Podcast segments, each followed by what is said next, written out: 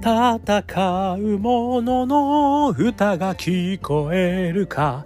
ということで、始まりました。残酷の残に丸けのバタが来まして、残魔高太郎の戦う者のの歌が聞こえるかでございます。この番組は、イノベーションを起こしたい人、新しい価値を作りたい人、そんな人たちのために送る番組でございます。私、株式会社イノプロビゼーションの代表させていただいたり、株式会社 NTT データのオープンイノベーションエヴァンジリストをさせていただいたりしております。さてさて、えー、本日はですね、えー、2023年、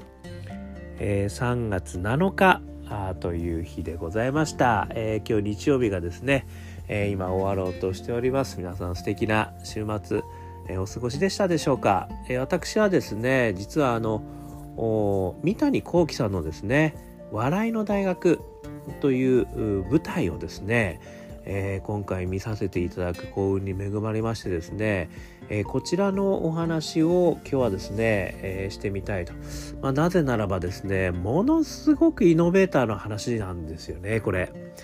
あのなのでですね、まあ、もちろんあのねまだ見てない方のお楽しみはとっておきつつですね。エッセンスだけ、えー、お話をしてみたいと。このイノベーターエッセンスだけですね。ちょっとお話してみたいと思いますのでこちらですねあの映画でもですね、えー、以前、えー、やられているものでございますのでもしよかったらあちょっとね、えー、違う部分はあるかもしれませんけれどもご参考まで。あとはですね、えー、東京ではあここで終わりだったんですがあと地方の方もですねねかなり回られるという公演らしいのでよかったらそちらもちょっとこうホームページえー、貼っておきますのでですね、ぜひぜひあの見ていただきたいなというふうに思うんですけども、えー、こちらですね、我々の大学、三谷幸喜さんね、えー、言わずと知れたあ喜劇のもう日本のスペシャリストですね。喜劇映画、喜劇舞台、もう私も本当に大好きなんですけれども、こちらの三谷さんがですね、えー、四半世紀ぶりに、えー、こちらの舞台をですね、えー、ついにやるということになったということで、かつですね、初めて、えー、三谷さんがこの演出をすると。えー、いうことだったらしいんですよね。で、さらにですね、えー、俳優のお二方だけなんですけれども、えー、内野聖陽さんと、それから瀬戸康史さんですね。もう両方とも私めちゃくちゃ大好きな俳優さんなんですよね。で、このお二人がですね、あのこう絡み合う、もうお二人しか出ない。しかもセットもですね、特に変わらないセット。なんだけども、とにかく、えー、まさにこの大笑いですね笑いの大学という通り大笑いしてかつ感動するという素晴らしい舞台なんですよね。ということでですねどの辺があのー、ちょっとねえー、イノベーティブだったのかというところだけですねちょっとお話しさせていただきたいと思います。あのちょっとこの概要についてはですねあのこのホームページのねオープンにされているところだけちょっとお話しさせていただきたいんですけどもあの戦時昭和15年ですね戦時色濃厚な昭和15年で、えー、登場人物がですね警視庁の検閲係、えー、の崎坂睦夫さん。それと、えー、これがあの内田あ、えー、西洋さんですね、えーえー、っとそれとですね、えー、もう一人がえー、劇団笑いの大学雑記作家椿はじめさん。これがですね瀬戸、えー、さんと、えー、いう形になるわけですね。えー、ごめんなさい内田さんって言ってますけど内野さんですね内野聖洋さんですね。えー、ということでですねこのあの要は検閲官とあのそのあの作家ですね、えー、劇作家、えー、劇団の作家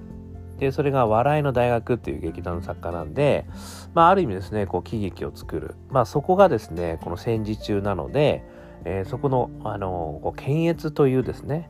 えー、そういったこの攻防がですね、あの、繰り広げられるというお話なんですよね。もう舞台はそこしかないんですよね。だから2人のこの会話だけがですね、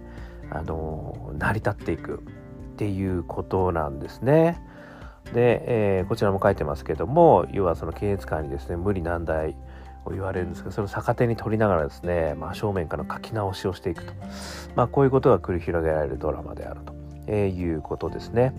であのー、この中でですね私が非常にあのこれ本当にイノベーティブだなと思ったポイント。ここからですね、えー、3つちょっとお話しさせていただきたいというふうに思っています。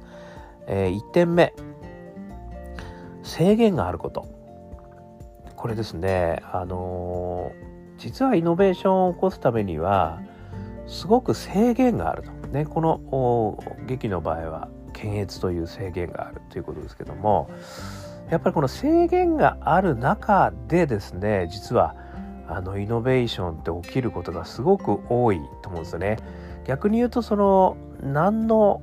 制限もない中で、まあ、要は何でもやっていいよということがですねある場合にはなかなかイノベーション起きないですよね。これなぜかというとあのやっぱりその課題とそれを捉えればいいってことだと思うんですよね。でそのやっぱり課題を解決することがこれイノベーショ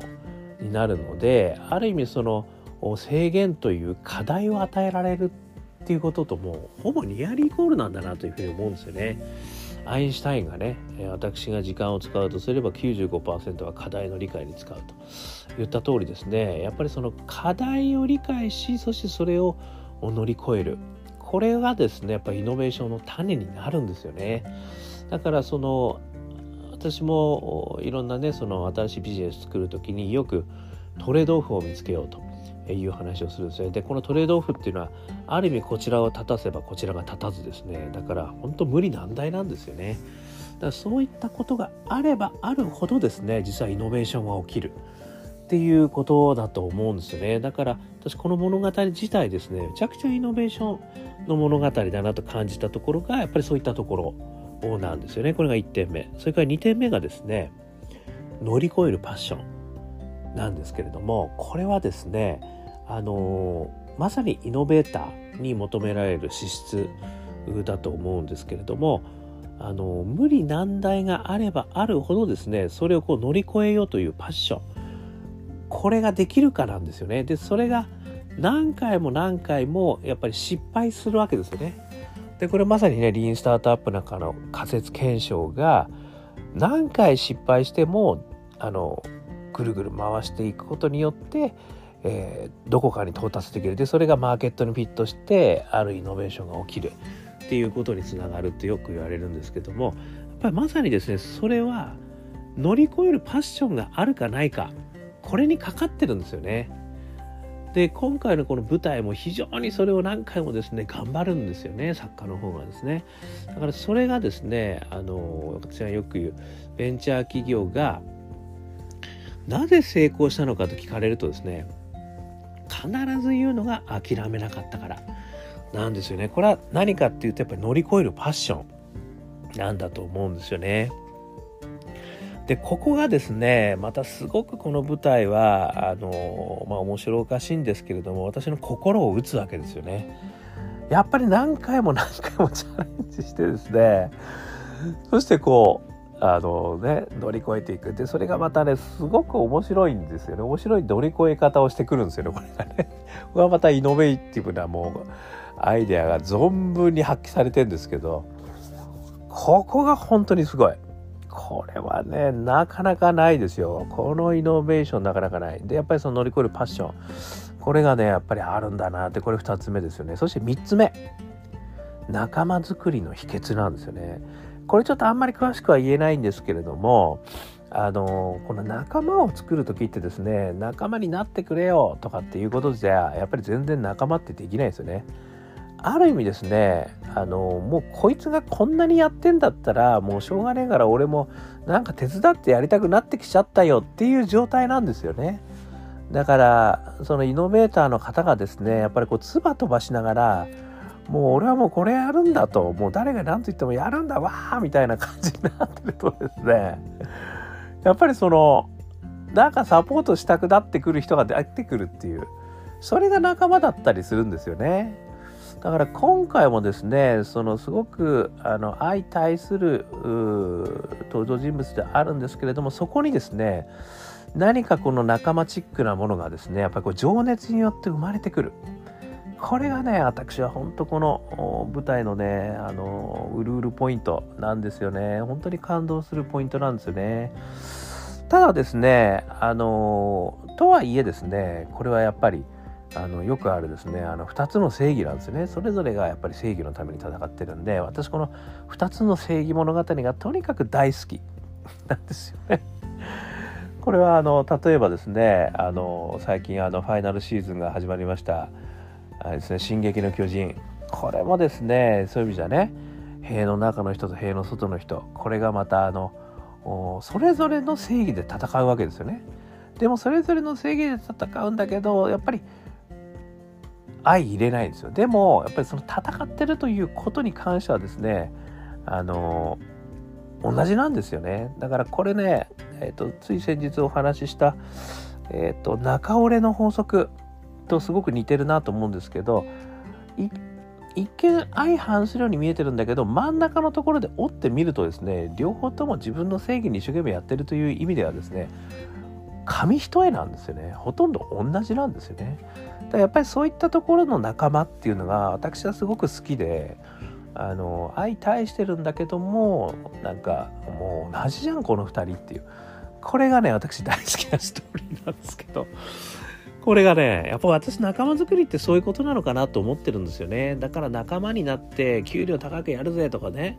なんかあのそういうことじゃないんですよ。お前幼なじみとかね。そういうことじゃなくてやっぱりなんかねあのいや考え方も何かも全然違うけどでもいやそんなにあの一生懸命やることね。俺俺だって一生懸命やるぜみたいな。なんかそういうこうあのまさに思いだったりビジョンだったりがねやっぱりそれぞれ違っていてもあのなんか同じ方向向いてるっていうそれがね仲間になるんじゃないかって。ちょっとね今一つ抽象的で分かりにくいかもしれませんけど分かるかな？ね分からなければ見てください。ねこれ映画もありますね。ということで私はですねこの3つのポイントこの舞台はね本当にすげえなと思った。とにかくイノベーターのこれは物語だなと思ったということをですね今日お話ししたかった。でそのイノベーティブポイントっていうのは1つ目は制限がある中でやること。そして2つ目が乗り越えるパッションがあること。そして3つ目が仲間づくりの秘訣。この3つがですねこの中にはもう散りばめられてますよってことをですね、えー、イノベーターを目指す皆さんにはぜひともお伝えしたかった。そしてぜひとも見ていただきたいね。地方に行ってでもいいと思いますよこれ。もう絶対損しない。ということですね、あの、スタンディングオベーション止まりませんでした。私も本当にあの、もう感動して、もうね、もう何回も、何回も何回も、手が痛くなるほど、あの、打ってしまいました。もう素晴らしい、えー、感動、そして泣ける、そして笑える。もうね、これほど満足のできるね、舞台ってそうそうないと思いますね。ということでございまして、もう素敵な学びをですね、ありがとうございましたとともにですね、イノベーターの皆さんはぜひぜひ、あの、これでも学ぶポイントも100万、100万個以上あるんで、ぜひぜひ、あの、よかったら見ていただけましたら幸いです。ということで、えー、今日もですね、参考となりましたら幸いでございます。ということで、えー、アンカー .fm 毎日話してますんで、よかったら、えー、登録してください。えー、そして SNS もね、Facebook とかいろいろやってますんで、よかったら、えー、コメントください。えー、そして、えー、我がアカペラグループ、香港ラッキーズ、中年ワンダーランド、ね、こちらも元気の出る曲、ストリーミング配信してますんで、えー、よかったら聴いてください。そして、アジャーニー・オブ・ラッキー、えー、4曲入りニューアルバムも出てますので、iTunes、モーラ、ね、いろんなところでダウンロードできますんで、よかったらダウンロードして聴いてみてください。えー、そして一人からでもね、えイノベーションができる、そんなことを書いた本、オープンイノベーション21の秘密、こちらの本を絶賛、えー、電子書籍、リアルの書籍、両方ありますんで、よかったら見てみてください。1時間ぐらいで読めちゃうけども、中身はこういう声だと思いますよ。そして、そして、普段ですね、私、こんなイノベーション、コンサルをやっております。えー、もしですね、えー、人材が育たない、ね、新しいアイデアが浮かばない、えー、なかなかビジネス化できない、そんな悩みがある方は、あお気軽にご相談いただけましたら幸いです。そしてそして最後にですね、起業したいんだけれども、なかなか悩ましいな、ね、リスクがあるな、えー、起業怖いな、えー、でもね、やりたいことあるんだよ。まあそんな人はですね、私が新しい、えー、プラットフォーム作りも頑張って、えやってます。何度も挑戦できる世界を、こういったビジョンをですね、え達成するためのプラットフォーム作りもやってますんで、よかったらそういった起業したい興味があるそういった学生の皆様そして社会人の皆様よかったらお気軽にお問い合わせくださいませ。ということで今日も聞いていただきましてどうもありがとうございました。それでは皆様頑張りましょう。また明日。